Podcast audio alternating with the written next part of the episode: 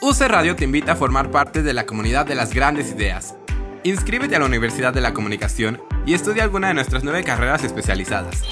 Cine, comunicación visual, animación, mercadotecnia y análisis del consumidor, comunicación organizacional, publicidad, periodismo, comunicación y gestión de la cultura y las artes y comunicación social. Tus ideas tienen el poder de cambiar el rumbo del mundo y la UC es donde se hace posible. La próxima gran idea es la tuya. Mándanos un WhatsApp para más información al 55 40 77 57 94. 55 40 77 57 94. Universidad de la Comunicación. Cree en tus ideas. Inicio de clases 12 de febrero 2021. Esto ya está en su mejor punto. Sírvete y disfruta de este delicioso borboteo con Ale Ballina. Solo en UC Radio.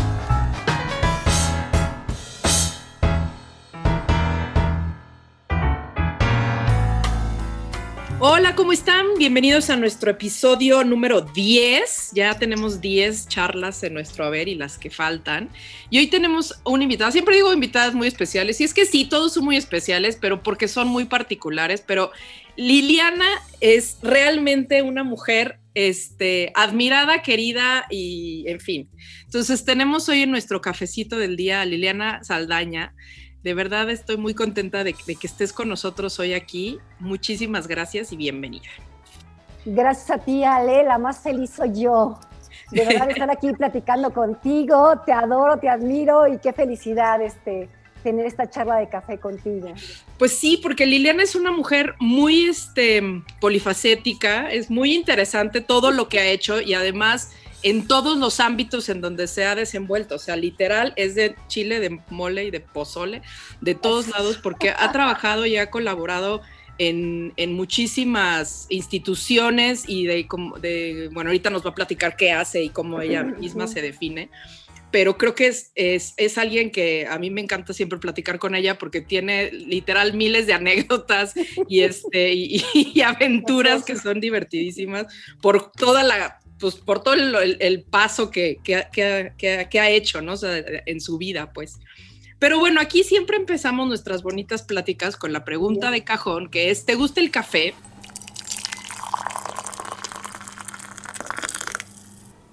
Me fascina el café. Cuéntanos. mañana lo primero que hago es levantarme, hacerme un café, estar en mi cama, cuando tengo tiempo, es una cosa que me gusta hacer con tiempo, tomarme mi café, leer el periódico, o sea, qué está pasando en el mundo, y ese es mi, mi despertar. Fíjate que estoy muy acostumbrada, y perdón, a leer el periódico porque cuando yo fui gerente del Palacio de Bellas Artes, lo primero que hacía era leer las noticias, porque tú sabes que el Palacio de Bellas Artes es el foco rojo cultural. Exacto. A ver, ¿quién se murió? No, aparte, ¿quién se murió? ¿Qué pasó? ¿Qué? no subió el telón. Entonces yo me levantaba a diario a leer qué habían escrito sobre mí. Ajá, ajá. Malo, por supuesto, ¿no? Entonces tenía que cuidarme muchísimo cuando estaba ahí, porque sí, este es un, con el Palacio de Bellas Artes, pues es un, es el recinto más importante del claro. país. El, todo el mundo tiene el ojo ahí, ¿no? Entonces es, siempre estás en el ojo del huracán. Y esto con el tiempo se me hizo un, regresando al café, Ajá. se me hizo un hábito. Entonces, este, yo en la mañana lo primero que hago es hacerme mi cafecito, Ajá. regresar a mi cama si el tiempo me lo permite. Ahora en la pandemia, claro que me lo ha permitido. Exacto. y este, leer las noticias y ya, después, después ya empiezo a desayunar y hacer mi día, pues Comienza lo que toque. ¿no? Comienza mi día, pero sí con un café. ¿Cómo te gusta el café? Fíjate que me gusta el café con leche. Ajá. Tengo, he tenido diferentes etapas en mi vida, sabes que todo va cambiando, se va transformando. Y este, ahora me gusta el café capuchino, o sea, me hago un capuchino en la mañana y con eso empiezo mi día, pero tuve una época de té, Ajá. de tomar té negro, este, pero no, ahora estoy en la época del capuchino. Y ese momento, o sea, de, de este ritual que nos cuentas, que me, me, encanta que siempre es diferente y siempre habla mucho de la persona que, que nos está platicando como su experiencia, algo como tan rutinario y tan obvio, ¿no? O sea, como es prepararte una taza de café, eh, como cada quien le imprime su, su personalidad, ¿no? Y siempre es esta cosa en donde ese momento de gozo en particular, en donde, ¿qué es? Ya tener tu café y regresar a tu cama, ¿qué es lo que sientes en ese, en ese momento? Pues mira, es un gozo. Primero, el café me encanta, es delicioso. Entonces, tomarme mi primer café y estar sola, es como un momento como de meditación, ¿sabes? Ajá. Me tomo el café y después ya lentamente abro el periódico, ¿no? Porque siempre te encuentras ahorita pues noticias bastante este, negativas y tristes. Es muy raro encontrar una, una noticia positiva, lamentablemente, en los diarios y en lo que vemos. Ya casi no veo las noticias en, en la televisión, de repente las veo.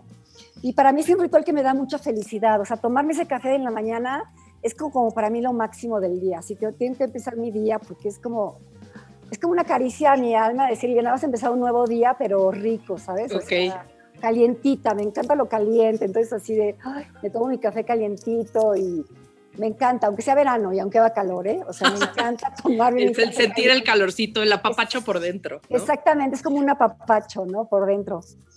Y cuéntanos, ¿a qué te dedicas? Mira. ¿Por dónde empezar? ¿Por dónde empezamos? Quise contarte un poco de mi vida, voy a recorrer algunos años, sí, claro. de manera rápida. Yo desde chica fui a ver una comedia musical este, con mi mamá. Estaba Silvia Pinal, yo no recuerdo si fue el diluvio que viene o No haber sido Mame, ¿no? O Mame, sí, creo que era Mame. Y en el diluvio que viene no, no sé si salió Silvia Pinal, no, no, no, no, no, yo no me acuerdo. Entonces me acuerdo que se Silvia Pinal y yo empecé a ver a los bailarines y dije, wow, o sea, yo quiero hacer eso. Ajá. ¿Sabes? Pero en mi familia pues no hay artistas, o sea, no hay nadie que, que venga como de ese ramo. Sí. Y yo muy linda le dije a mi mamá que quería tomar clases de ballet y que quería bailar y mi mamá me dijo que claro, que por supuesto me metió a bailar a los siete años. Ajá. Después, cuando me convertí ya en bailarina profesional, se arrepintió un poco de que por qué escogí esa, por qué te metí a las clases de ballet. Bueno, pero ya eras bailarina profesional. No, porque, no, no, no, porque ella es porque me fui de México y todo. Claro. O sea, representé, representaba muchas cosas para ella, ¿no? Como alejarme de ella. Y cómo se me ocurrió, me dijo, ¿cómo se me ocurrió meterte? Pero, pues bueno, así mi vida, empecé con clases de ballet, después estuve en el IMBA estudiando danza contemporánea y clásica. Eh, después quise hacer más teatro y este, estuve en la UNAM dos años en literatura dramática y teatro. No terminé la carrera porque como que no me encajó, no, no me hallé mucho y me dediqué a, a pedir becas. Yo me quedé de México. Qué buena, qué buena, este, ¿cómo se llama? Actividad. Como bueno, muchos de nosotros lo hacemos, ¿no? Entonces, bueno, este, pedí una beca, anduve buscando becas y me quería yo ir a Alemania sobre todo por Pina Bausch, ¿no? Porque vi a Pina Bausch en Bellas Artes y para mí fue wow, así como me despertaron y yo dije, yo quiero hacer eso. Como muchos de nosotros, ¿no? Bueno, hablo de los bailarines, ¿no? Que es el sueño de muchos bailarines. Entonces, pues yo fui a preguntar a Relaciones Exteriores y había solamente para teatro. Digo, para, unas para Francia, perdón, y, solamente, y había una beca para teatro. Y yo pues dije, bueno, pues va, yo me quiero ir a Europa y va. Entonces, este, busqué la escuela que yo quería y busqué la escuela de Jacques Lecoq. Es mucho movimiento teatral, es mucho, o sea, tenía que ver con mi cuerpo de bailarina, que después ya me lo, después te cuento ahorita qué pasó, pero, eh, y con mi vida de bailarina, porque era teatro en movimiento. Este, entonces, pues, haz que me la saco, que me dan la beca. Y éramos como 30 personas. Y, y yo me la saqué, o sea, los convencí a los franceses de que yo me quería ir y bueno, en fin. Y ya llegué a Francia y estudié teatro en, Jacques Lecoq. Y me fue súper bien porque el primer año somos como 120 alumnos. Y, y, para el segundo año solamente aceptan 30. Ok. Entonces me quedé porque aparte Lecoq, que ya falleció lamentablemente, un gran maestro, un día me agarró contra la pared así y me dijo, tienes que dejar de bailar, tienes que dejar de ser bailarina. O sea, como, Te hace mucho daño. Sí, yo así de, pegar en la pared y yo, sí, sí, sí, sí. Entonces, este, de partir de ahí dejé de bailar mucho tiempo, porque dije, bueno, estoy aquí en esa escuela, tengo que aprovechar que estoy en esa escuela. Y pues pasé a segundo año. Fue súper bien, sobre todo con el clown. Que Ay, qué padre. Sí que podía hacer reír a la gente, o sea, en mi vida, ¿sabes? No era como parte de mí. Siempre en la danza es como uno más serio, no sé. Y ahí aprendí que pues tenía una parte yo muy graciosa, muy, o sea, que podía hacer reír a la gente. Porque el primer ejercicio es hacer reír a la gente como tú eres, o sea, no te puedes, tienes que pasar a hacer un ejercicio y a ver, pues hazme reír. Y yo me acuerdo que canté el chorrito de Cricri y me dio todo el mundo Bueno, es que es una escuela muy, muy internacional y pues nadie, o sea, yo cantaba en español y bueno, no sabes la risa, todo el mundo, bueno, lo, yo en mi vida, pues estaba súper sorprendida, sorprendida, porque yo podía hacer reír, o sea, fue una parte muy interesante, ¿no? Esa parte. ¿Y por qué te dijo que dejaras de bailar? Era un vicio, supongo. Porque me decía que era muy estética, yo mismo. Ajá, ajá. O sea, entonces que ya no me moviera como bailarina, que me moviera como gente pues normal, o sea, dentro de su normalidad. Dentro de la normalidad de él, ¿no? Porque claro. o sea, a mí todavía se me nota lo bailarina porque pues lo traes, ¿no? claro. Ya dejé de entrenarme, subí como 5 kilos, pero bueno, porque aparte pues con la beca comía pan, baguette y queso y lo que encontrabas también, o sea, no es que crepas y lo, pues, lo que encontrabas, pollo con papas, pero no me importaba, yo dije, yo tengo que tengo que vivir este momento al full. Qué maravilla. Y te digo, me fue súper bien, por cierto, en la escuela, en mi trabajo final, este, eh, Lecoq acostumbra darte una carta, un sobre cerrado, y solamente dice una frase para hacer tu trabajo final, y el mío decía, hay un momento donde todo comienza. Wow, qué padre. tengo Lo tienes enmarcado, supongo, así. Fíjate que no, pero me acabo de dar una súper buena idea de enmarcarlo, porque es una cosa escrita por él aparte. ¡Qué padre! Y la tengo ahí guardada. O sea, tengo un cuaderno de Lecoq donde yo todos los días me dedicaba a escribir qué ejercicios había hecho. Tengo como mi diario, ¿no? De lo que hacía con Lecoq. Y, este, y ahí está mi cartita, ahí la tengo guardada. Y bueno, ya terminé y... Además, lo que es increíble, perdón que te interrumpa por eso, pero lo que es increíble de esa frase es que cuando la leas es, es, está bien, o sea, ¿no? cuando la leas eh, eh, es lo que tienes que saber en ese momento, está padrísimo. Es completamente atemporal, ¿no? y además es, muy, muy, digo, ahorita nos vas a contar el resto de la historia, pero es muy lo que te ha pasado, o sea, has estado en miles de lugares justamente por eso, porque en cualquier momento estás ahí para, para iniciar, ¿no? Exactamente, o sea, siempre me ponen así retos que ahorita te contando, entonces, este, sí, bueno, después de Lecoq, el Lecoq... Eh, conocí a mi, a mi ex marido con el que me he casado, un actor alemán de Berlín. Ajá. Pero yo, o sea, como mi, mi, objetivo era irme después de Francia a Alemania. Ajá. A audicionar con Pina Bausch. Claro, a eso iba, a eso brincamos. a eso iba, ¿no? Para eso brinqué, ¿no? Bueno, eso era. Entonces acabo la escuela y después del tercer, él estaba en, yo, yo estaba en segundo año cuando Tim, mi, mi ex marido, que es estaba en primero. Entonces yo me quedé todavía un año en París. Ajá. Hice un workshop con Ariane Mushkin. Tuve la oportunidad de hacer asistencia con Peter Brook en el Mahabharata por parte de Lecoq.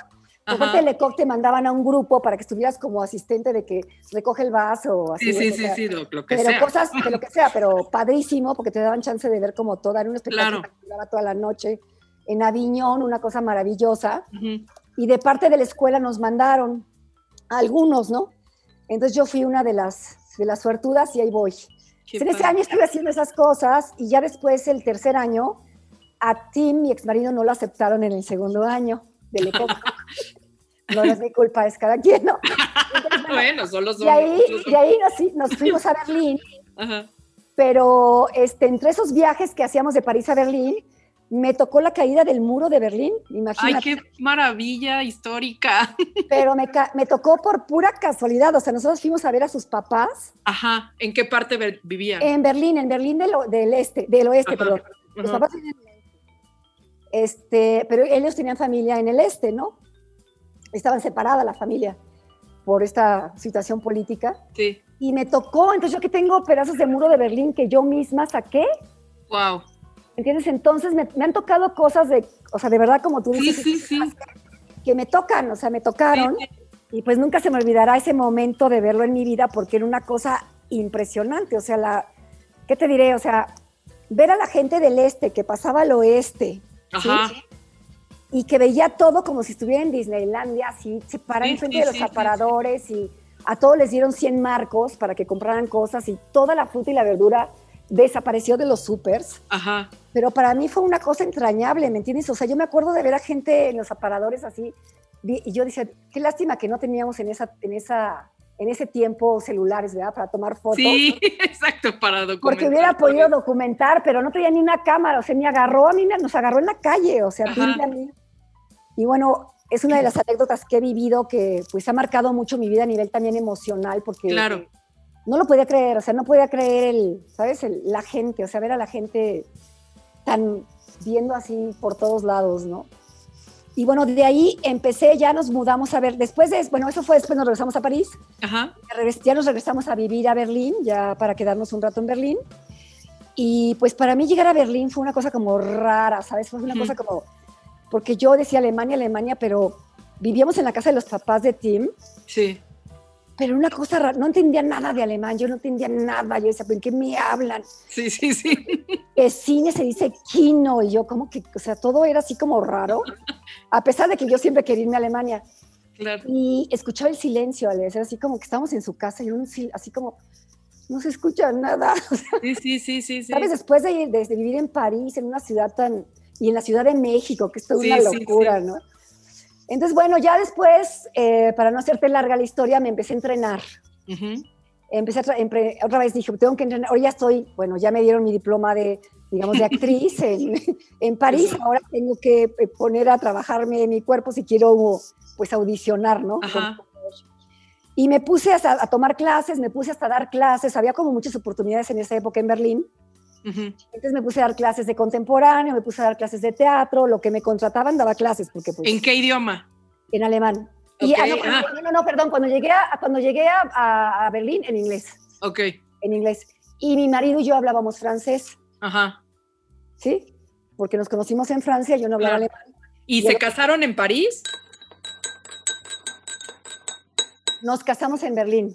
Después. Ajá. Pero bueno, con la mamá, pues yo a señas, así, la mamá se moría de risa porque me hacía repetir como palabras que no podía pronunciar, como para reírse de mí, pero pues ya me hacía gracia, o sea, no es así.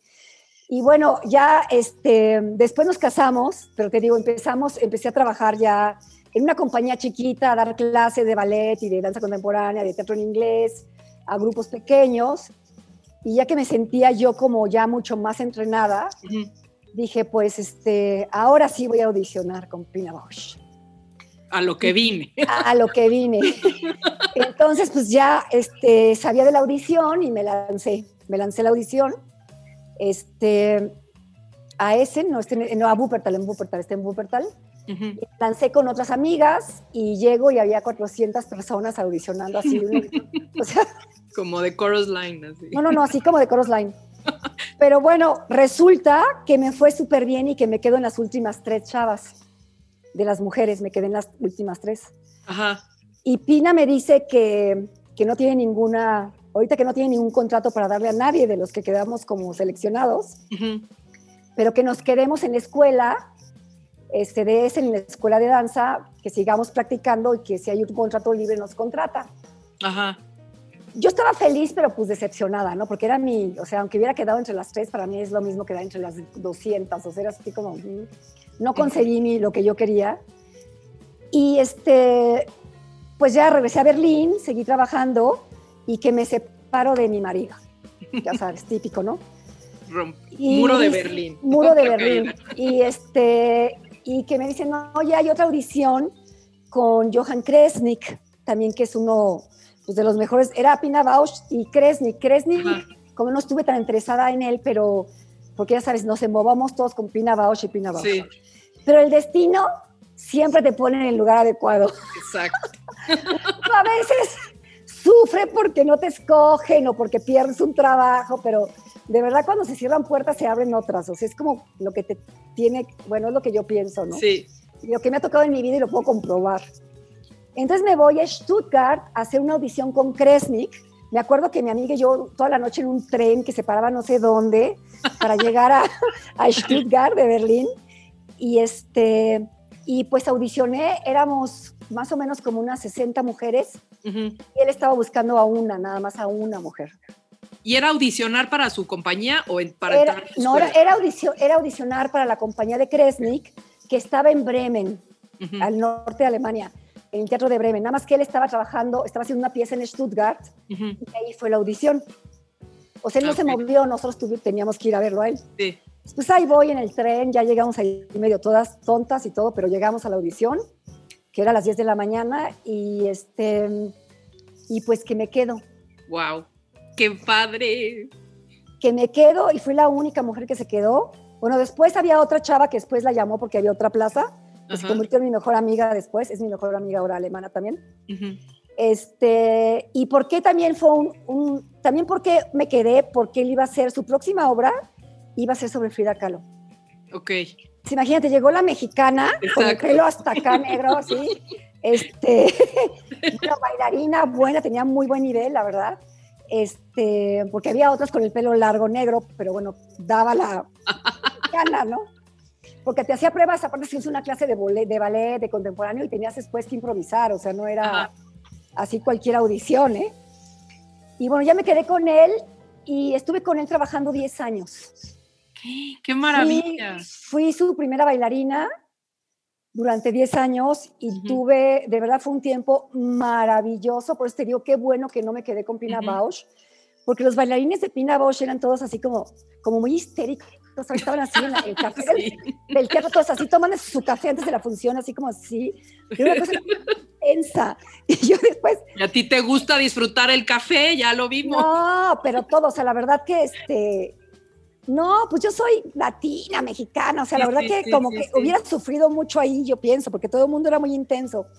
Y aquí te daban chance de hacer papeles, o sea, por ejemplo, bueno, hizo Frida Kahlo, que fíjate que estuvo nueve años en cartelera, o sea, la bailaba, siempre estuvo en la temporada. Ajá.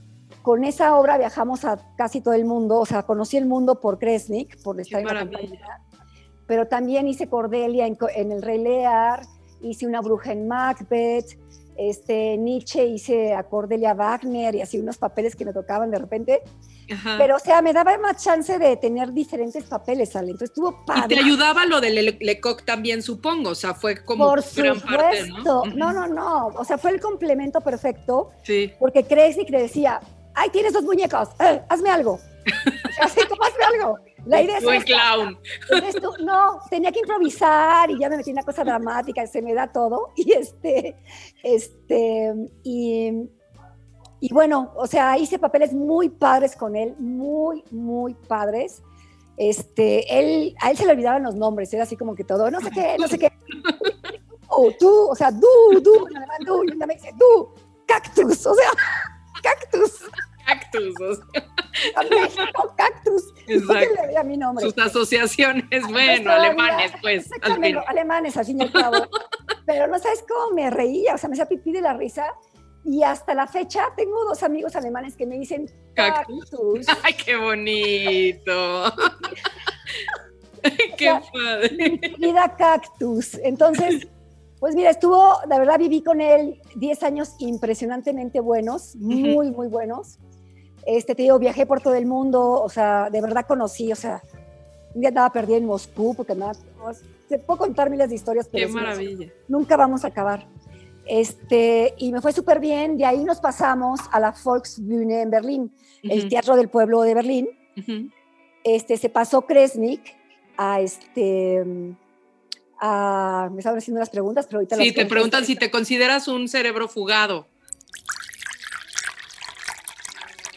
Sí, es como, bueno, ahorita les cuento, pero es como, tengo como dos vidas. Sí. ¿Sí? una que viví, bueno, tres, una que viví aquí, después otra que vivía allá, y ahora, mi, bueno, cuando regresé a México. Tu regreso. Entonces son como vidas diferentes, es como vidas muy diferentes, o sea, no me arrepiento de nada de lo que he hecho en mi vida. Claro.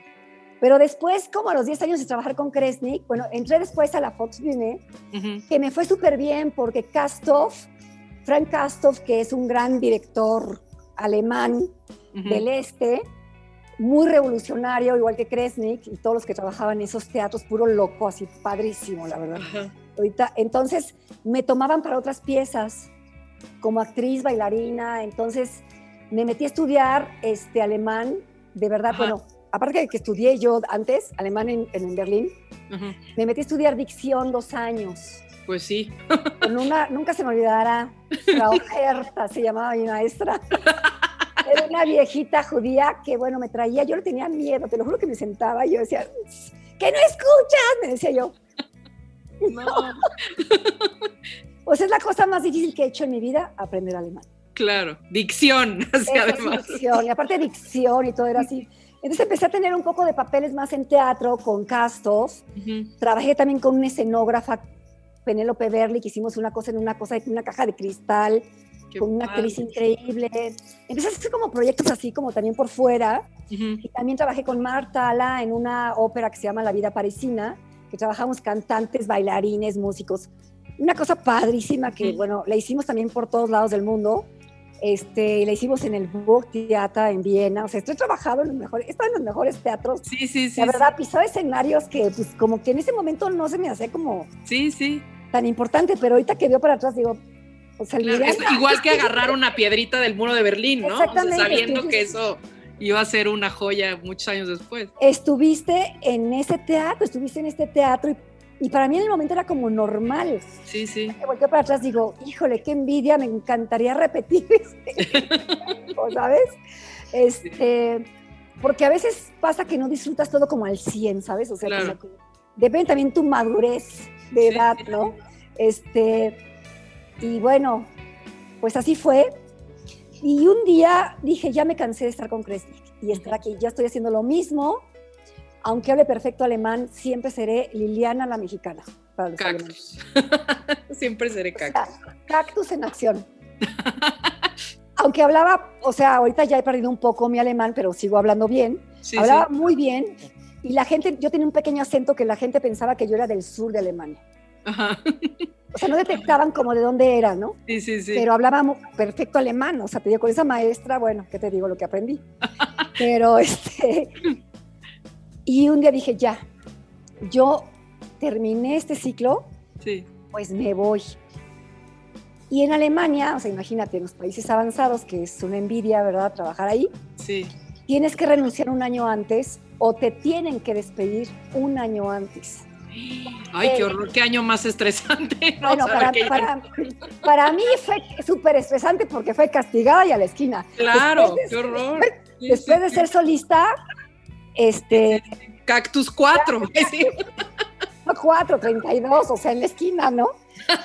Estaba muy enojado conmigo, muy enojado, pero bueno, digo, es una parte muy padre porque pues a la gente que despiden tienes un año para buscar trabajo, o sea, no es como aquí que te dicen ahorita, oye, Ale, adiós. Adiós, adiós. Sí me ha pasado.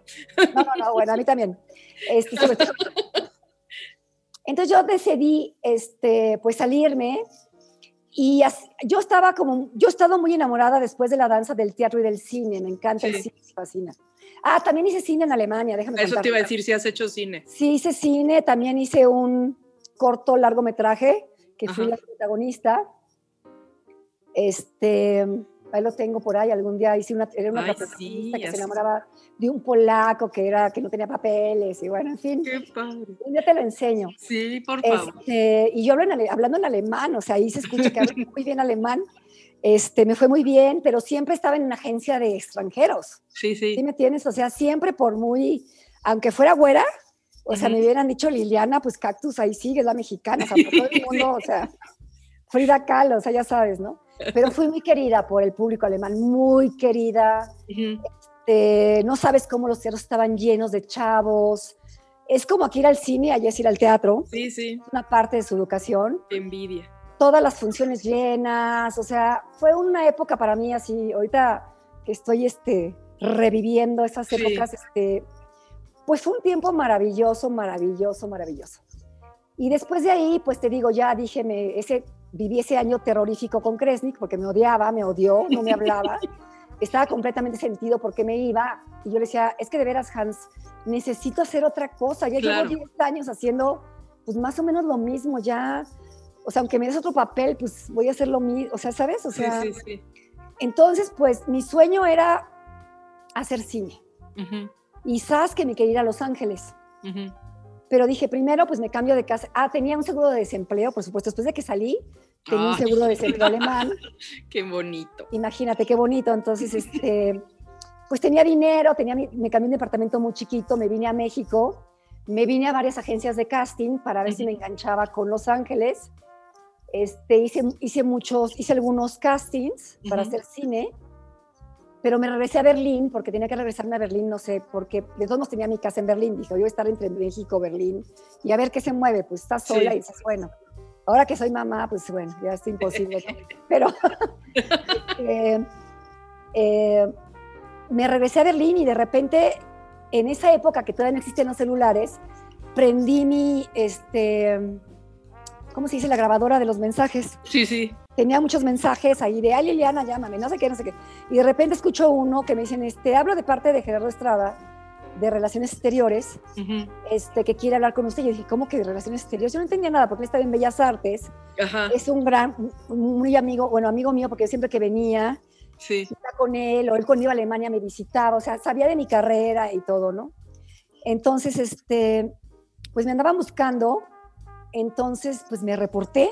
Ajá entonces me dijo que él había hecho una lista de artistas, escritores, para que fueran agregados culturales en las embajadas. ¡Ah, qué bien! Y había revisado esa lista con Jorge Castañeda. Y pues habían pensado los dos que yo era la perfecta candidata para ser agregada cultural. Yo la verdad al principio cuando me lo dijo, se los juro que como que me dije, o sea, me asusté, o sea, sí, sí, sí. que era una me iban a pagar muy bien y todo estaba perfecto, era como el trabajo ideal, pero como sí, sí.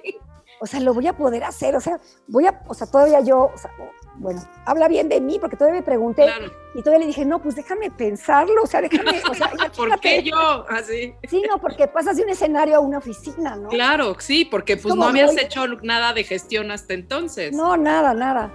Entonces me dijo, no, es que tú conoces muy bien Alemania, te conocen muy bien en Alemania, y sí era verdad, o sea, yo podía hacer pues grandes negociaciones, la verdad, este, porque la gente me conocía y así es. Claro.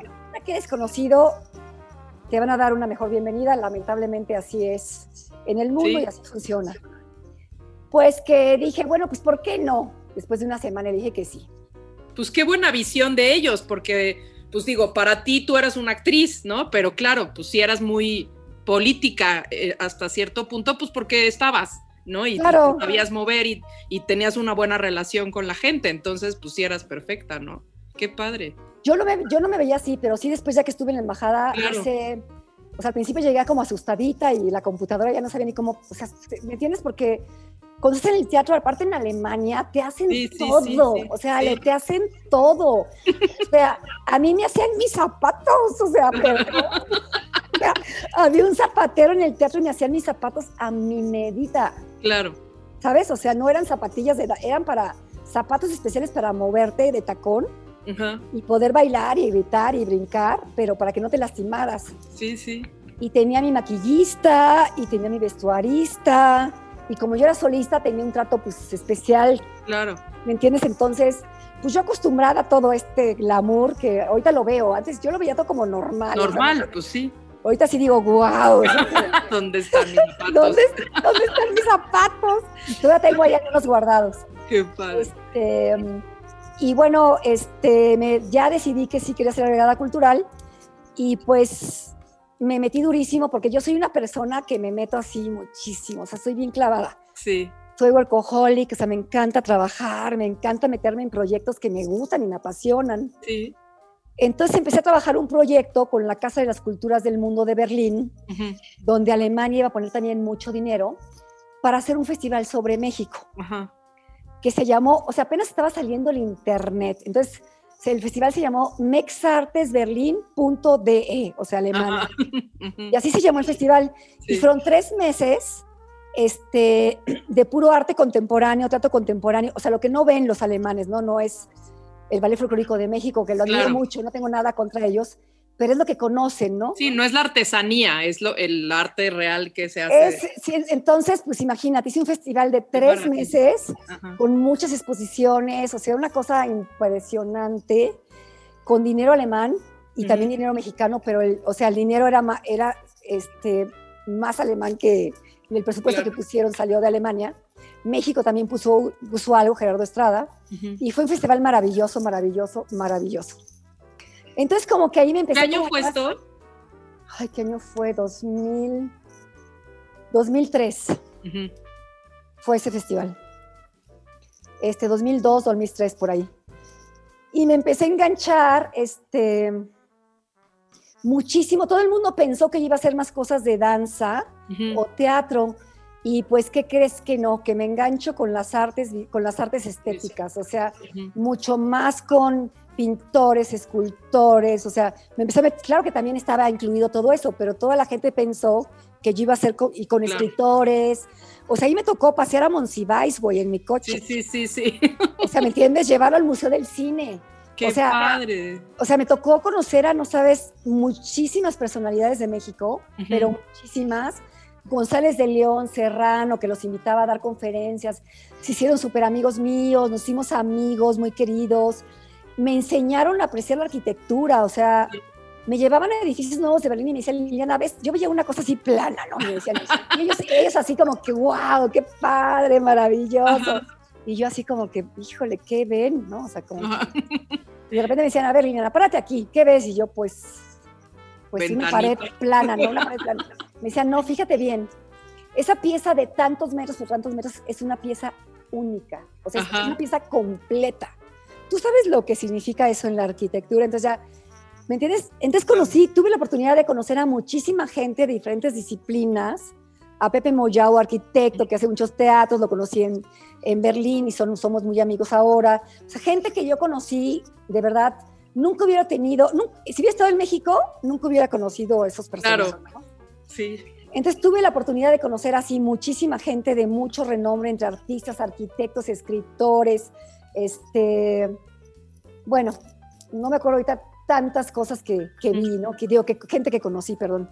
Tengo, tengo que tener, leer una lista para, para decirte, el Festival Ereno fue enorme. Sí, sí. Todavía está, si lo buscas en internet, todavía te puedes ver que hubo. Todavía hay que, hay que, ajá. Entonces, este, pues bueno, es el festival y cómo no, o sea, cómo no, me enamoro de un mexicano. Chin, eso te iba a regresar a México. No, o sea, no, no, no tengo nada contra México ni nada, pero me faltaba como ese chiste mexicano. ¿sabes? Claro.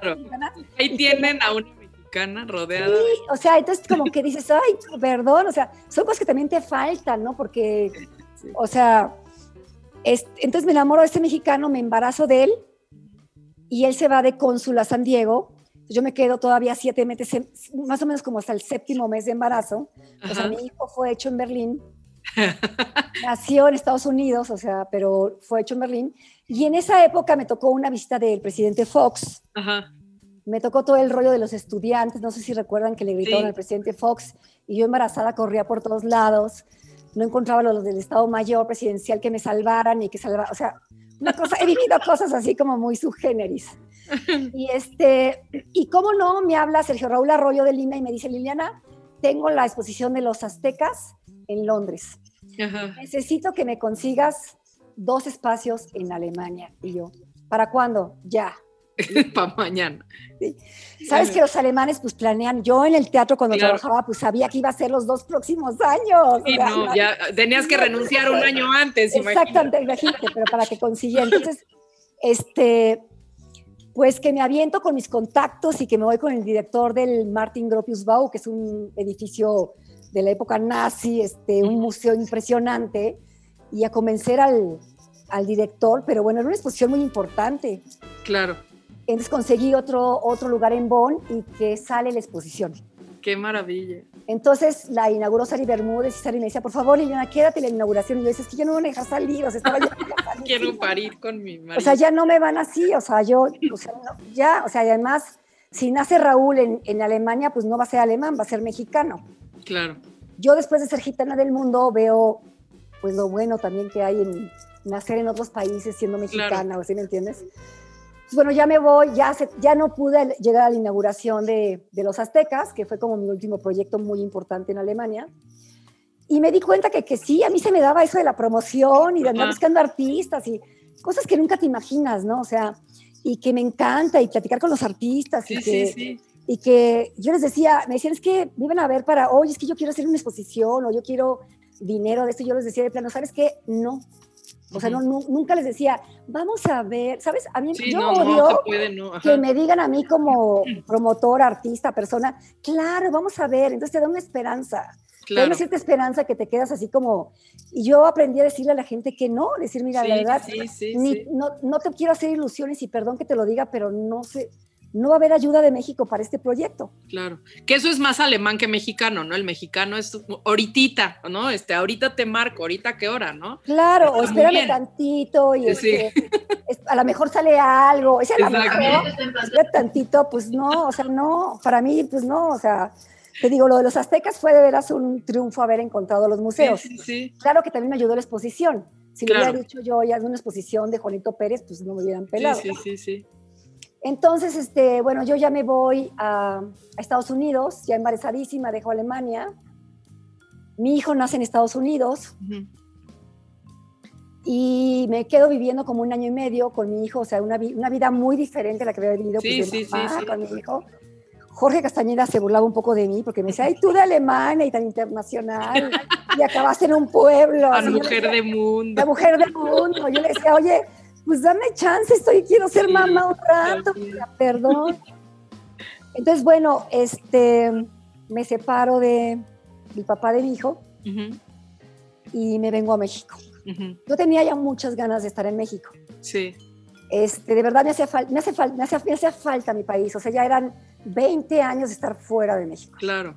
Y más además estando, o sea, porque al principio pues estabas en Alemania en una vida muy alemana, pero siendo este, agregada cultural, pues sí estabas coqueteando con México, pero, pero no, ¿no? O sea, es como, sí. Es una cosa súper chistosa, porque ya es un paso dentro de la embajada, estás en México y ya te hablan, oye, mañana llego, o aquí te mandas exposición para que la.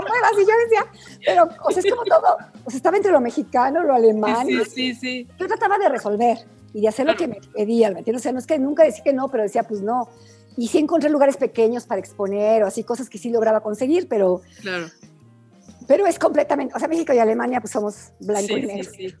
Entonces, este, eh, yo, el estar en la embajada, para mí fue como meterme, o sea, saltar en un trampolín que conocía y aterrizar en una alberca calientita, porque conocía tanta gente importante por la embajada.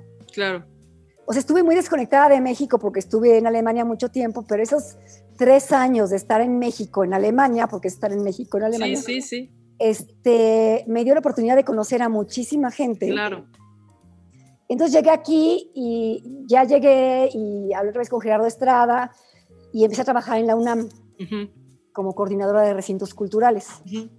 Y me dijo, te quiero a ti, aquí en este pues yo decía, pues yo qué voy a hacer con los, con los teatros otra vez, así. Sí, sí, sí. Y me dijo, es que yo te quiero a ti porque tú traes otra visión, Liliana. Ayúdame a levantar estos teatros. Entonces, bueno, ya me quedé como coordinadora de recintos, que también nos vimos ahí varias veces. Este, Jorge, tu hermano, de verme en la oficina, y a pedir algo, me invitó a, hacer actriz en Muerte en Venecia. Exacto, que ahí fue donde este, trabajamos juntas. Entonces me invitaron también a, a, veces a hacer cine y cosas que no podía hacer porque mi niño estaba muy chiquito, yo estaba sola con él, trabajaba mucho, entonces era como no me podía partir como en tantas, decía, no, me voy a morir, o sea, y además, si hubiera estado sola, quizás hubiera hecho muchas cosas, pero con un niño ya es muy diferente, ¿no? Entonces, de ahí, este, bueno, estuve mucho tiempo en la UNAM, yo fui encargada de renovar todos los, o sea, de restaurar, digamos, ¿cómo se dice? Todos los recintos del Centro Cultural Universitario. Y ahí todo el mundo de repente me decían Arqui, o sea, Arqui. Porque sabes que yo trabajaba con arquitectos, ingenieros y soy piquis, así soy muy detallista, ¿sabes? Entonces veía una pared pintada mal, me la pintan y ya se o sea, no, porque es que de veras a veces la gente trabaja muy mal, o sea, trabajan muy al aventón, ¿no? Entonces, en tres meses que me he hecho todos los recintos del Centro Cultural Universitario, no sé cómo le hice, bueno, porque había también dinero, Claro, eso te iba a decir porque había un poco más de presupuesto. Exactamente, había presupuesto. El, el, doctor Narro confió en mí, en mi proyecto, se lo presentamos Saltil la Triste y yo, y pues quedó divino el Centro Cultural Universitario. O sea, era una vergüenza meterte al Teatro Juan Luis de Alarcón a los baños. Yo decía, yo aquí ni en chanclas me meto sí, Sí, sí, sí. O sea, ¿cómo es posible que tengan a, los actores así, no? Sí, sí, sí. Pero este, de, ahí, este, de ahí me paso a, este, me invita a Tobar y este, Maraki a ser gerente del Palacio de Bellas Artes. Y yo estaba un poco cansada de que no me daban otro puesto en la UNAM. O sea, si había que me den otra dirección, otro. O sea, pero no, es que eres tan buena en lo que haces que no, no, pues no. Entonces yo soy una persona que me gusta mucho el cambio, ya se dieron cuenta. Como, como curiosamente tus cafés, ¿no? Empezabas diciendo, ahorita estoy en capuchino. Exactamente, te digo. No sé, a lo mejor dentro de un año estoy en café negro. Claro, claro. Ya vamos a ver. Y seguro se va, a ser muy gozoso. Pero ¿sabes qué me gusta de mí? O sea, no porque, ay, qué, qué linda soy. No, lo que me gusta de mí es que estoy bien aventada. Ajá. Y estoy bien dispuesta al cambio. y te adaptas, exacto, eso te iba a decir. Porque donde te pongan, te mueves, ¿no? O sea, donde te pongan, encuentras algo que hacer. Así es, y tú me dices ahorita, oye Liliana, a ver, vamos a ver, es, vamos a, a ¿cómo se llama? hacer una, una, pastelería, vamos, ¿me entiendes? O sea, si es mi única opción, digo, bueno, pues aprendo a hacer pan. Sí, sí, sí, sí, O sea, como que soy muy, me gusta el dinamismo, me gusta cambiar, me aburro fácil. Pues bueno, de ahí paso al Palacio de Bellas Artes, este, que tengo miles de anécdotas que te puedo contar de la, de Bellas Artes, y después paso al Auditorio Nacional. ¿qué era tu, ¿Cuál era tu puesto en Bellas Artes? Directora del Palacio de Bellas Artes. Y tenías que ver con todo, con el museo, con las salas. El museo tiene un director, que, era, que es ahorita todavía sigue Miguel Fernández, y tenía que ver con él por sí, por los espacios. Yo coordinaba todo, la seguridad, este, la limpieza, digamos, todo, todo, todo. todo, Toda la programación del escenario, que, o sea, que es una locura trabajar en Bellas Artes, tú sabes que... Sí, los tiempos de montajes, digo, para los que no se dedican a, a esto, sí es una locura, porque además tienen, literal, hay veces que tienes dos horas de montaje porque hay sinfónica, pero, pero folclórico, pero en la noche una exposición y, o sea, sí es una locura. No, bueno, yo llegué a tener cinco cosas en un día, o sea, por ejemplo, el folclórico, cuatro, el folclórico, la orquesta, la ópera y el folclórico. Exacto. Una locura, una locura. Cuando llegaban los extranjeros aquí al palacio y decías que tienes que desmontar, ellos como que, ¿what? Exacto, por. O sea, yo tengo mañana función. Ajá, ajá. Pero, o sea, es una cosa muy del Palacio de Bellas Artes, lamentablemente. Sí. Muy lamentablemente, este, porque se pierde mucha calidad. A veces en las cosas que quieres trabajar con más detalle. Eh, pero bueno, así me tocó y después de ahí pasé a ser directora de promoción, comercialización y patrocinios al Auditorio Nacional. Y después ya salí del auditorio. Hasta ahí un poco mi trayectoria. No, no, no, te no te apresures si quieres entrar en detalle. Pero ya si me quieren preguntar algo, o sea, tengo miles de anécdotas del Palacio de Bellas Artes, genial. Bueno, de todos lados, de todos lados, pero sí en el Palacio tengo anécdotas, desde la niña que se aparecía o el pianista, ya sabes, hasta... ¿Sí hay fantasmas? Pues es lo que dicen, a mí nunca me tocó, aunque yo cuando me quedaba sola en la oficina, así hasta las 11 de la noche que, me quedaba, que no había tampoco nada en el escenario, salía un poquito así como que volteando hacia el pasillo a ver si, o sea, te lo juro que sí me daba, me daba un poco de miedo, pero no, nunca vi nada. Es una maravilla trabajar en esos recintos. O sea, yo mucho cuento justamente cuando, pues nada, sobre todo, por ejemplo, el, Bellas Artes o el auditorio, ¿no? Este, que es este, justamente estos, estos lugares en donde uno va como, como público y que es así como todo un evento, ¿no? O sea, ir a una ópera Bellas Artes, o ir a la Sinfónica, o ir al folclórico, o sea, todo eso siempre es como, ah, wow. Y me acuerdo una vez justamente cuando estábamos, este, eh, que, ah, no, iba a decir muerte merecía, pero no, fue cuando en unos Arieles, en una velada de unos Arieles, y yo acostada en el piso del, de Bellas Artes esperando a que colgara no sé qué, que dices, ¿en qué momento se, se pierde como este, como este, eh, ¿cómo se dice? No respeto, porque no es respeto, pero cómo se vuelve ya tuyo. O sea, siempre hacer un evento en vivo es un evento nuevo. Sí. Aunque sea un mismo evento, ¿no? O sea, la misma ópera, este Muerte Menencia, todo lo que nos pasó durante todas las funciones. Sí, sí, sí para la gente pues era a lo mejor lo mismo por fuera, pero para nosotros no. Claro. O sea, eso de producir, hacer teatro es tan padre y tan dinámico y tan... Tienes que tener cierto, pues, rapidez, este, cerebro frío, este, ¿sabes? O sea, para poder resolver en segundos algo, ¿no? O sea, yo me acuerdo un día que la, que la orquesta sinfónica, de repente ya había entrado el público y de repente suben a mi oficina y me dicen que no van a tocar. Y yo, ¿cómo que no? Sindicato, ok. Sí, que no van a tocar. Y yo, ¿cómo que no van a tocar? Y ya estaba el público adentro. Pues no, que porque les dieron un, dinero que les debían, pero que se los dieron de la, de la administración pasada, pero que se las dieron en cheque y ellos la querían en efectivo. Por ejemplo, así cositas, ¿no? Y yo corriendo por todo el palacio y en fin, tocaron, em, empezamos como 8 y 20, pero se solucionó. Sí. Pues que son 20 minutos para ti que dices, Dios mío santo, ¿qué hago? O sea, que con todo el público ya pa, pa. Claro, claro, claro, claro. Y pues miles de anécdotas que te puedo contar del palacio, o sea, sí, miles de anécdotas. Y por ejemplo, el, el, brinco, o sea, ahorita que estamos platicando, o sea, de la UNAM pasas a Bellas Artes, que es más o menos como institucional, es un poco similar, aunque no, porque son totalmente diferentes espectáculos y, y organizaciones, a brincar al auditorio, ¿no? Que pues es totalmente otra forma también y otro tipo de espectáculos y otras necesidades. O sea, es una cosa, esto que dices, como de la forma de adaptarte, ¿no? A, a los diferentes o sea, ¿cómo has visto esa transición de, un lugar a otro, de una, de una forma a otra? Pues para mí regresa lo mismo, a mí me emociona cambiar, entonces me, emociona aprender. Este, em, el Palacio de Bellas Artes fue sin duda para mí un aprendizaje terrible, o sea, muy duro.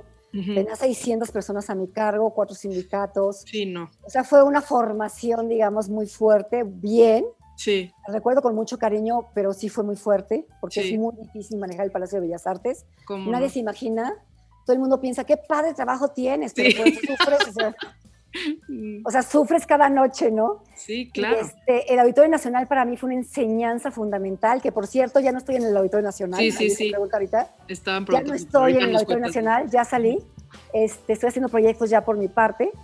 Eh, y pero a mí el Auditorio Nacional me dio una enseñanza muy fuerte, muy fuerte, porque mira, tú como cuando trabajas en algún lugar en el gobierno, estás acostumbrado, estás acostumbrado, bueno, acostumbrada yo, a que te dan tres pesos para hacer claro. puesto.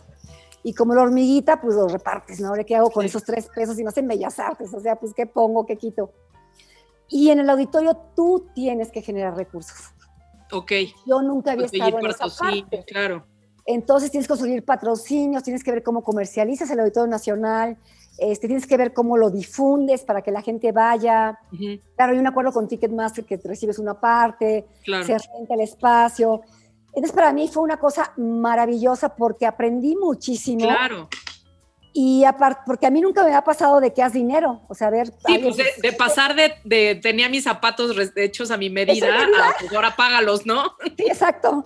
Ajá, fue, claro. para mí, fue para mí una enseñanza vital en mi carrera, ahorita no me arrepiento de haber estado en ningún lugar, porque a partir de eso también hice una maestría en España en gestión de industrias culturales y creativas, con una especialización en marketing digital pero mi tesis fue sobre recintos culturales autosustentables. Sí, no, bueno, eh, ya, ya acabaste tu tesis.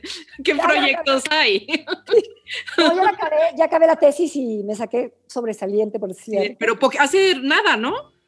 Hace poco, bueno, cuando me despidieron del Auditorio Nacional, que fue la primera vez que me despidieron, no voy a contar aquí por qué, pero este, no pasa nada. Queremos, no queremos, no queremos, no queremos, no, no, no.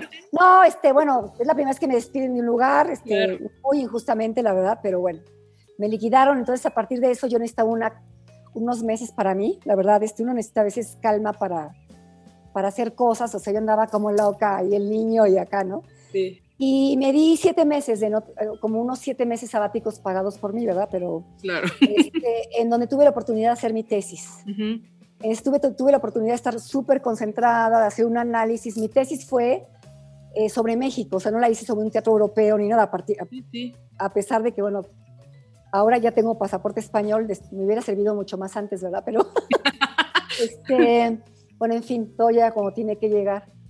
Y este pues hice la tesis y me dio tiempo, ¿sabes? De pensar, de analizar, de hacer, hacer un análisis en todo México, así me metí en todos los estados, para ver qué auditorios había, qué teatros sabía, y encontré a veces cosas maravillosas que yo ni siquiera sabía, perdón, que existían en México, ¿no? Sí, sí. Entonces mi tesis fue sobre un ejercicio hecho sobre México, claro, me la calificaron los españoles, este, pero tuve tiempo de hacerla, ¿sabes? O sea, ese sobresaliente también habla de tiempo.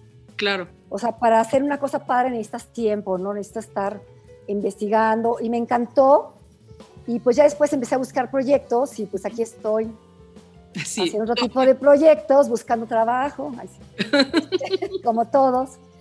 Pero buscando trabajo, pues también pues me estoy metiendo a todo el mundo, ¿no? A ver qué, sí, sale. A ver qué, dónde. Y no pierdo la esperanza, Mane.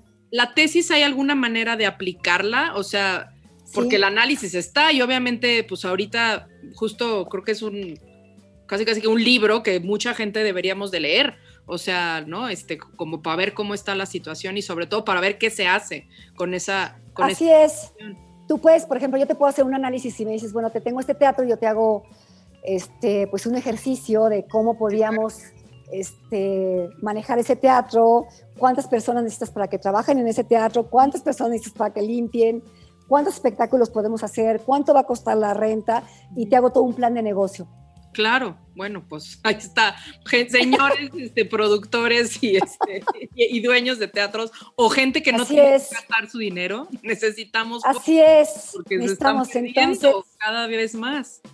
Hay un proyecto que a lo mejor voy a hacer, todavía no te puedo decir porque todavía no está así, pero a lo mejor sale algo de un espacio muy interesante en México para hacer un plan de negocio que me invitaron.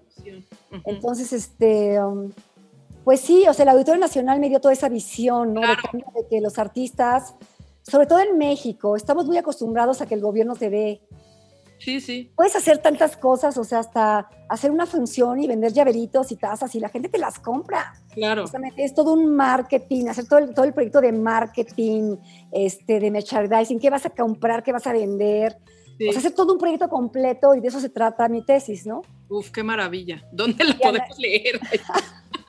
no, la tengo solamente yo, pero te la paso con mucho Liliana!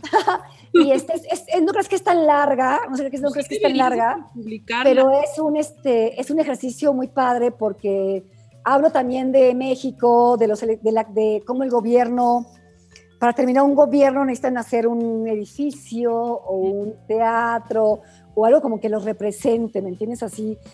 Pero no hay un plan de negocios, o sea, te dejan, te hacen el recinto, se llama Hernán Cortés, bueno, estoy diciendo un nombre así por no nombrar a nadie, y, este, y después no hay nadie ni quien lo maneje. Sí, sí. ¿Cómo lo maneje? Claro ni está planeado un mantenimiento, ¿me entiendes?, al año, o sea, porque la, todo se deteriora con el tiempo. Sí, sí, sí. Entonces, todo, de todo esto hablo en mi tesis, ¿no? De cuánta gente necesitas, por ejemplo, o cómo sería un organigrama para hacer un teatro pequeño, de tanto, o sea, y eso fue en lo que estuve siete meses, y pues estuve feliz, la verdad, feliz, viajé con mi hijo también, tuve la oportunidad de, de llevarlo a Alemania, porque él no conocía Alemania, de estar con mis amigos, de llevarlo a los teatros, este, porque yo no quería que él fue, él, tiene ahorita 17, bueno, a los 15 años lo llevé para que ya tuviera un poco más de conciencia y viera dónde estuvo su mamá, qué hizo, este, que conociera a mis amigos. Entonces fue un, fue un, viaje así de esos que ni se planean y que fue en verano y que no encuentras a nadie en verano, pero que de repente te toca una boda y te tocan cosas que...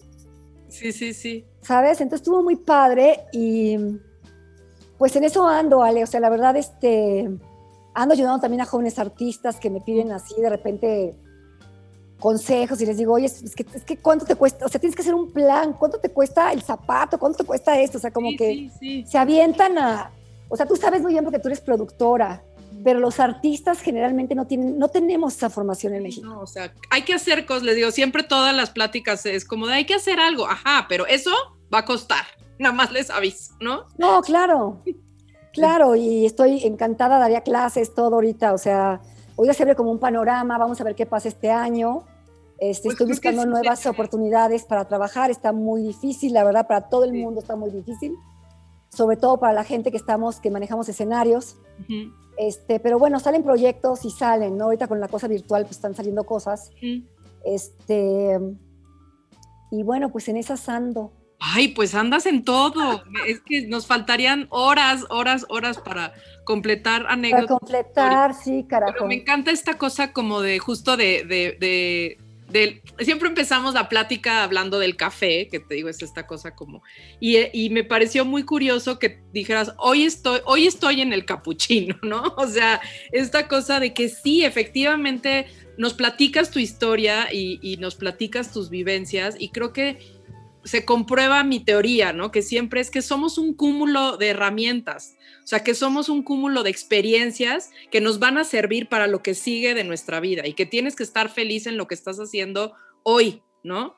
Este, creo que ahorita se debe de estar gestando algo, algo muy interesante para tu gusto siguiente, o sea, no, no, creo que, que te deseo de verdad así, de todo corazón, que, que el siguiente proyecto sea un proyecto como que te apasione igual que te han apasionado todos estos y que no es casualidad que la vida te ha puesto, porque aparentemente todo es como de, todo se te ha puesto sobre la mesa para, y lo, lo aprovechas y lo vives este, al 100%, ¿no? Pero Sí, o sea, ahorita nos escriben aquí en el chat, este, qué padre que tengas esta adaptabilidad al cambio. Creo que por eso tienes tantas experiencias de vida, no solo profesionales, sí, totalmente. Así es, sí, muchas gracias. Todo, todo pues suma y te digo, tiene que ver mucho con mi personalidad, cómo soy abierta y si me mandas ahorita a China para hacer un proyecto, pues a lo mejor, no sé si ya voy a aprender chino, pero estaría, ¿no? Ya ahorita esas edades, ya piensas, sí, sí, sí,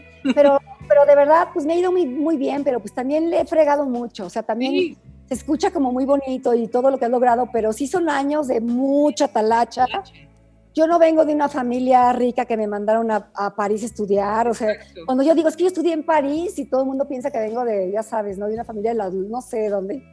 Este, pues no, yo yo todo me lo pagué, ¿me entiendes? Yo trabajé en Berlín cuando empecé a trabajar en compañías que no eran tan conocidas, trabajaba en un restaurante mexicano, ah, también fui, también hacía cócteles en el restaurante, imagínate. O y sea, pero, de algo te ha de haber servido, o sea, algo, algo sumó a tu cajita de, de herramientas, ¿no? O sea, de, de, de sobrevivencia, pues. Pues sí, fíjate que todo, todo si estás abierta como a muchas cosas y Lecoq me dio mucha abertura en la cabeza. Claro. Cómo de repente se sentaban los alemanes ahí en el bar y me contaban historias y yo decía, mira qué padre, con esta podemos hacer una obra de teatro. O sea, como que lo ves de una manera como diferente. Claro, total. Y este, pues no sé, o sea, yo de verdad ahorita estoy positiva, espero que llegue algo bueno a mi vida. El año pasado sí me la pasé un poco como muy down y decía, bueno, ¿qué va a pasar, Dios mío? Como todos, ¿no? Sí, sí. O sea, este, ahorita sí me puse una bufandita, me arreglé, porque eso de andar con la pijama puesta, pues como que no, ¿verdad?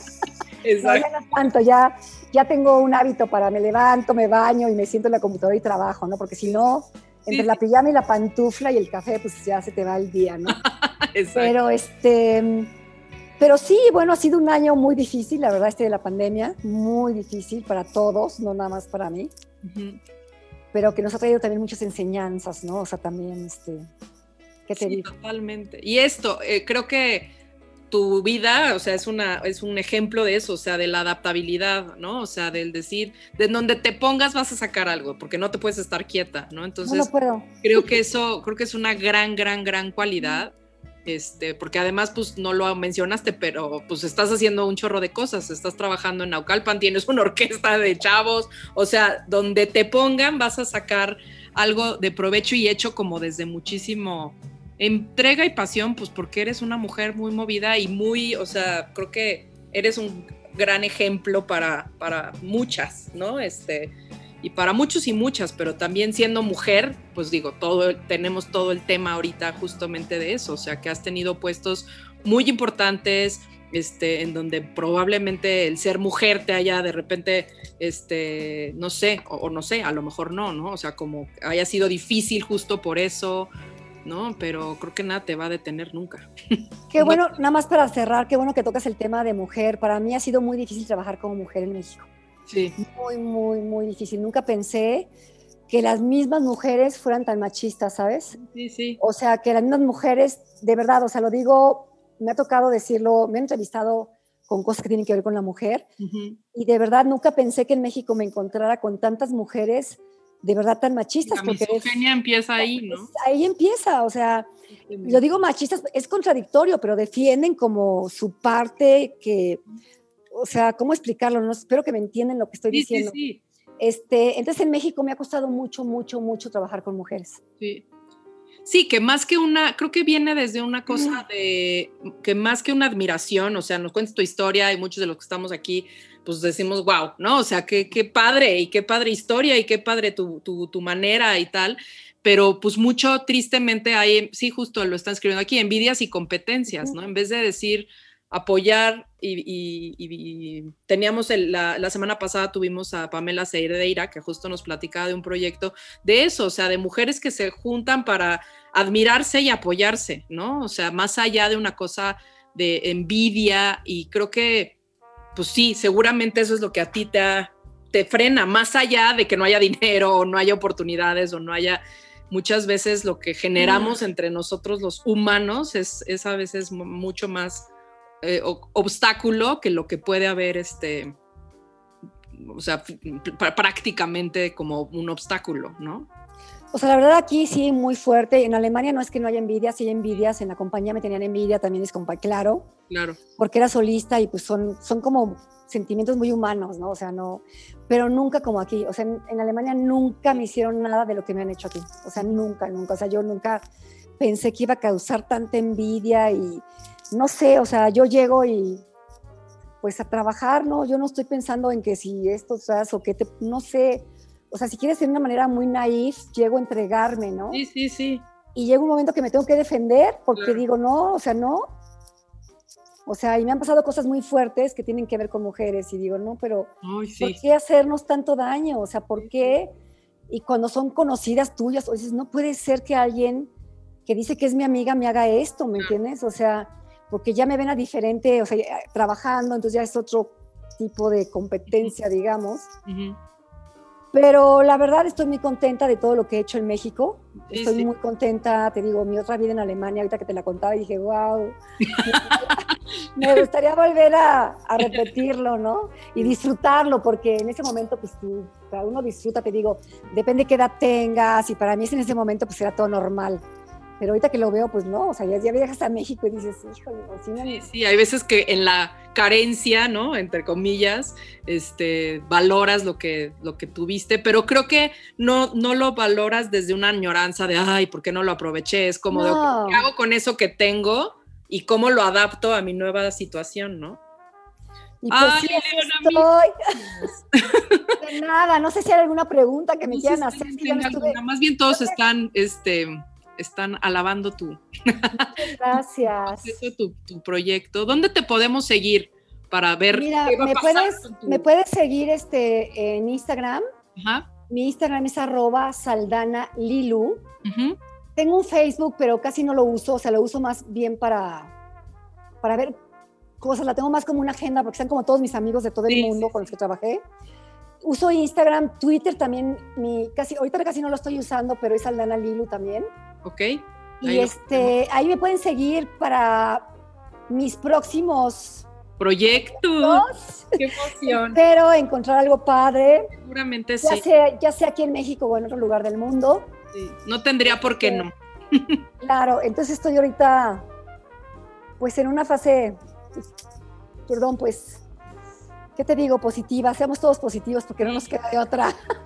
Creo que también estos momentos, ¿no? Justo como, como la música, ¿no? Hay, hay veces que hay notas y hay veces que hay silencios y los silencios son tan importantes como las notas. Entonces yo estoy Así es, Ale. increíble, va a venir y ya estaremos ahí pendientísimos de qué. Ojalá. Porque no este sabes cómo adoro trabajar para mi país, ayudar a los artistas. Sí, es que sí. Este, no sabes, o sea, yo ya no, ya no quiero estar en el escenario, o sea, tampoco me interesa. Si sale algo padre como lo que salió con Muerte Venecia, por supuesto que lo haré. Pero me interesa mucho ayudar a la juventud. En México hay muchísimo talento, muchísimo talento. Y lamentablemente, pues no, no hay como una ayuda, una orientación también. Oye, te oriento por aquí para que puedas hacer esto. Sí hay cosas, digo, pero bueno, lo que pasa es que yo te estoy hablando de un primer mundo, ¿no? O sea, después de claro, A, este, trabajar en Alemania, o sea, nos falta, y aparte hacer la, la maestría en España, y como trabajé a nivel de Unión Europea, pues ves los proyectos que hacen y lo que te pueden dar para hacer un proyecto, Ale, y te mueres. O sea, dices, yo puedo hacer un proyecto con Finlandia, con, con, Alemania y España y los tres países me van a dar dinero. Exacto. Si, si lo justificas bien, ¿no? Entonces es, en fin. Pero creo que este justo ese es el lugar para hacerlo, o sea, como poder adaptar todo eso que aprendiste y que sabes cómo se puede hacer, ¿no? Ajá. Este, es, es buenísimo poderlo, poderlo transportar a, a, nuestra circunstancia, que justamente lo que necesitamos no es que no podamos hacerlo, es que no sabemos. Exacto, no te digo, es lo que te decía, que un artista... Sí necesitamos que nos enseñe quien sí sepa. Así es, o sea, los artistas, o sea, nos, en México nos ha faltado que nos orienten, ¿no? O sea, de qué nivel puedes hacer un negocio. Exacto. De tu, obra de teatro, dónde la puedes vender, este, qué puedes hacer, ¿me entiendes? Si eso no te enseñan en las escuelas. No, nunca, nadie. Entonces, Yo este. Que sí, es tu tesis, pero no sé. Sí, sí, la voy a publicar. La voy a publicar. Te voy a pasar para que la leas. Sí, por favor, me interesa muchísimo. Sí, sí, sí. no es tan larga, ¿eh? No es tan larga, es un ejercicio. Las oportunidades pueden estar aquí o en cualquier parte del mundo y con la hiperconectividad es más fácil hacer enlaces, sí, sin duda. Así es, sin duda. Y con este mundo ahora virtual, pues es mucho más fácil todavía. Bueno, pues si, si quieren formar parte de las grabaciones de nuestro podcast, síganos a nosotros en nuestras redes, que es arroba borboteo podcast en, Instagram y use radio en Instagram y Twitter. Eh, si me quieren seguir a mí, estoy como ale-ballina en, en, en Instagram y en Twitter. Y bueno, acuérdense que hay programa cada viernes, tenemos un diferente café. Muchas gracias a Gabo y a Davo por, por la producción. Y otra vez, Liliana, mil, mil, mil millones de gracias. No, al contrario, ha sido un placer. Carnos, seguro, siempre decimos que tiene que haber partes dos porque esto se pone buenísimo. Pero bueno, ya te, ya te, ya te invitaremos a, las partes. No, yo encantada de revivir toda mi vida, no sabes, me da. Está padre. Es muy padre, ¿no? Porque a veces no tienes la oportunidad de de recapitular. Recapitular y esto me diste la oportunidad, te agradezco muchísimo, Ale, que me hayas invitado y este cualquier me quieren volver a invitar, encantada para contar. seguro, seguro sí, porque sí nos quedamos, nos debes mucha anécdota, entonces ya. sí, porque hay cosas muy chistosas, sí, sí, sí. Bueno, pues muchas gracias. Gracias a ustedes y este nos vemos pronto.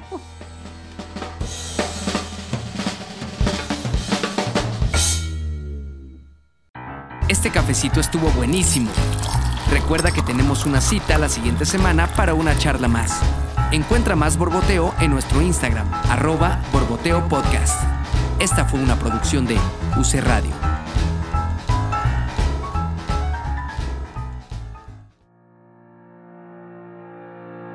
Somos una misma pasión, nacimos para hacer historia. Las letras, la voz y el arte son nuestras armas. Llegamos para inspirar. Somos Mujeres Creativas. Únete a nuestras transmisiones en vivo a través de la página de Facebook Rumbo a Canes y también a través de la página de Facebook de la Universidad de la Comunicación. Estamos en todas partes. Publicidad, empresas, fotografía, medios, cine y más. Visibilizamos mujeres talentosas que serán transmisoras de grandes mensajes. Ingresa a www.mujerescreativas.mx para conocernos y sumarte a nuestra comunidad una iniciativa de Ariadne Salomón y la Universidad de la Comunicación.